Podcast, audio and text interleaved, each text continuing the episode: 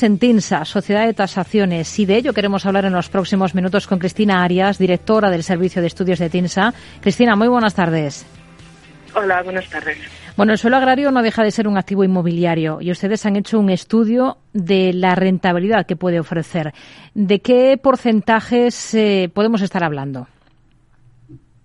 Sí, a ver, hemos hecho un estudio sobre el valor del suelo agrario y su evolución y a partir de aquí hemos analizado las, las rentabilidades que, que puede generar distintas categorías de cultivo. En términos del valor del suelo agrario, eh, hemos visto que la evolución en los últimos cinco años muestra variaciones en el entorno del más uno, más tres por ciento para la mayoría de las categorías de cultivo analizadas y en términos de rentabilidades eh, analizada como rentabilidad bruta, que observamos en las distintas categorías de cultivo, varía entre el 4% y el 11%. Claro, imaginamos que hay cultivos y cultivos, ¿no? ¿Cuáles ofrecen a priori, sobre el papel, mayor rendimiento? ¿Cuáles serían eh, o cuál sería la hectárea, digamos, de mayor valor? El valor del suelo en los últimos años se ha incrementado más en frutales secano, un 3,6% del crecimiento anual compuesto y esto se ha debido al auge en frutos secos como los almendros y los pistachos. En términos de valor absoluto, el valor medio de la tierra es más elevado en el caso de cultivos de invernaderos y hortalizas. Estamos hablando de unos 157.000 euros por hectárea en el caso de los invernaderos y 72.000 eh, euros por hectárea en el caso de hortalizas. Y le sigue cítricos con 53.000 euros por hectárea. En general, eh, lo que hemos observado es que el valor del suelo de regadío es más alto que el de secano, dado que suele estar asociado a, un mayor rendimiento de la tierra, eh, aunque también se deben cubrir los mayores costes de riego.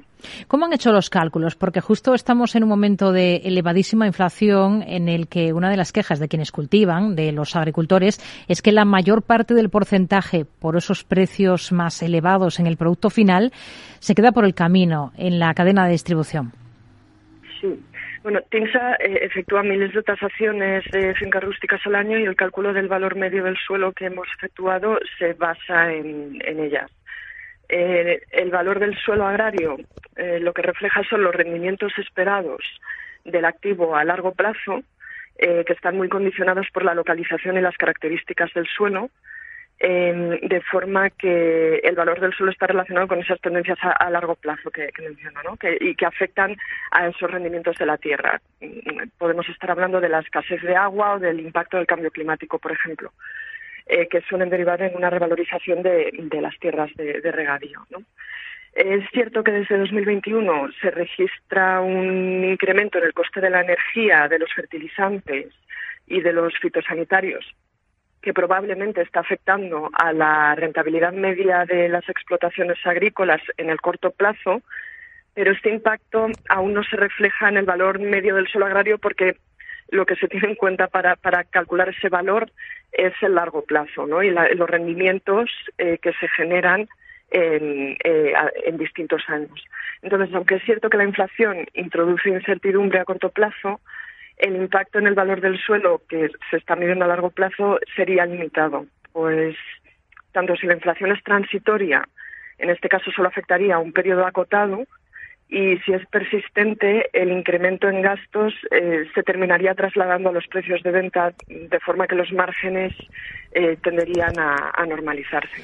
Ahora estamos en una coyuntura típica. Hacía muchos años que no se daba una circunstancia de enfrentar un aumento de costes tan elevado, pero en general el suelo agrario, la tierra cultivada, dirían que es un activo estable en términos de valor.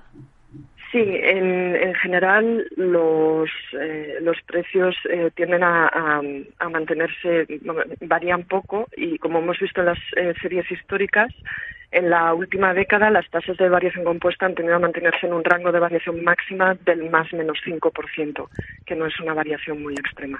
Y hay suelo agrario que no ha sido rentable, que si echamos la mano de los datos anualizados de los últimos ejercicios, eh, no consigue rendimiento, no consigue que mejoren las cifras.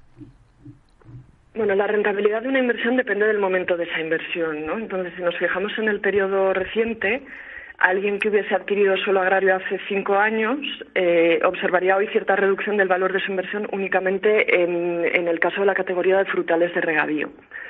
Y esto no se debe a un deterioro del rendimiento de la tierra, sino a un cambio de las dinámicas del mercado durante los últimos años, que han derivado en, una menor demanda de frutales de hueso y pepitas, que son eh, los tradicionales, los cultivos tradicionales, y hay una mayor preferencia por frutales tropicales y por frutos secos, que estos entrarían en la categoría de secano. Eh, también se ha observado una limitación del crecimiento del valor del suelo en los cítricos, aunque estos no reflejan caídas, sencillamente se mantienen Em, y esto viene porque su valor de la producción está afectado por la competencia de las importaciones de otros países, sobre todo en, el punto de em, en, el caso de las naranjas, eh, con, las importaciones de Sudáfrica. El suelo agrario supone un tercio de la superficie total de España y, y, de hecho, nuestro país es uno de los principales productores agroalimentarios dentro de la Unión Europea. ¿Los activos rústicos están en el radar de los inversores? Sí, en los últimos años el suelo agrario ha traído cierto interés inversor y de operadores empresariales, eh, porque el precio de la tierra es un activo estable y los avances tecnológicos y la búsqueda de, formas de cultivo más eficientes requieren unos niveles de inversión considerables, eh, pero a la vez permiten generar economías de escala que mejoran las rentabilidades y esto pues ha resultado atractivo para, los inversores. ¿Y, qué es lo que más interés genera desde el punto de vista inversor, desde el punto de vista de alguien que tiene capital y que quiere invertir en tierras de cultivo? ¿Qué tipo de superficies o de cultivos mira antes que otros?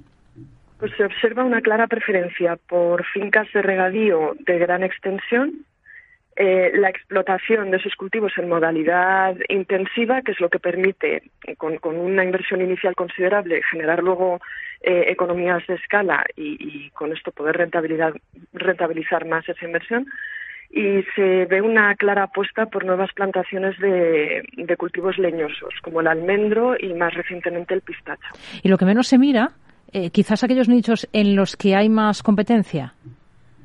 Bueno, el inversor busca rentabilizar grandes extensiones. Entonces, esto pasa por la existencia de demanda suficiente en el mercado y por la posibilidad de generar economías de escala. Cuando se ve esta oportunidad, es cuando se entra a evaluar.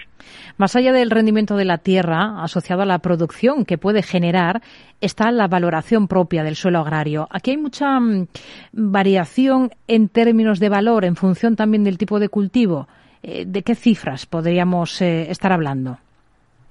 A ver, el valor del suelo agrario refleja los rendimientos esperados del activo a largo plazo, que es lo que comentábamos hace un, rato. Entonces, estos están muy condicionados por la localización y las características del suelo. Entonces, cuestiones como el acceso al agua o la salinidad del suelo o el clima eh, son los que determinan qué tipo de cultivos se pueden desarrollar mejor y, por tanto, obtener mayor rendimiento de la tierra y a mayores rendimientos, pues mayor es el valor, el valor de ese suelo. Cristina Arias, directora del Servicio de Estudios de TINSA, gracias por atender la llamada de este programa. Muy buenas tardes.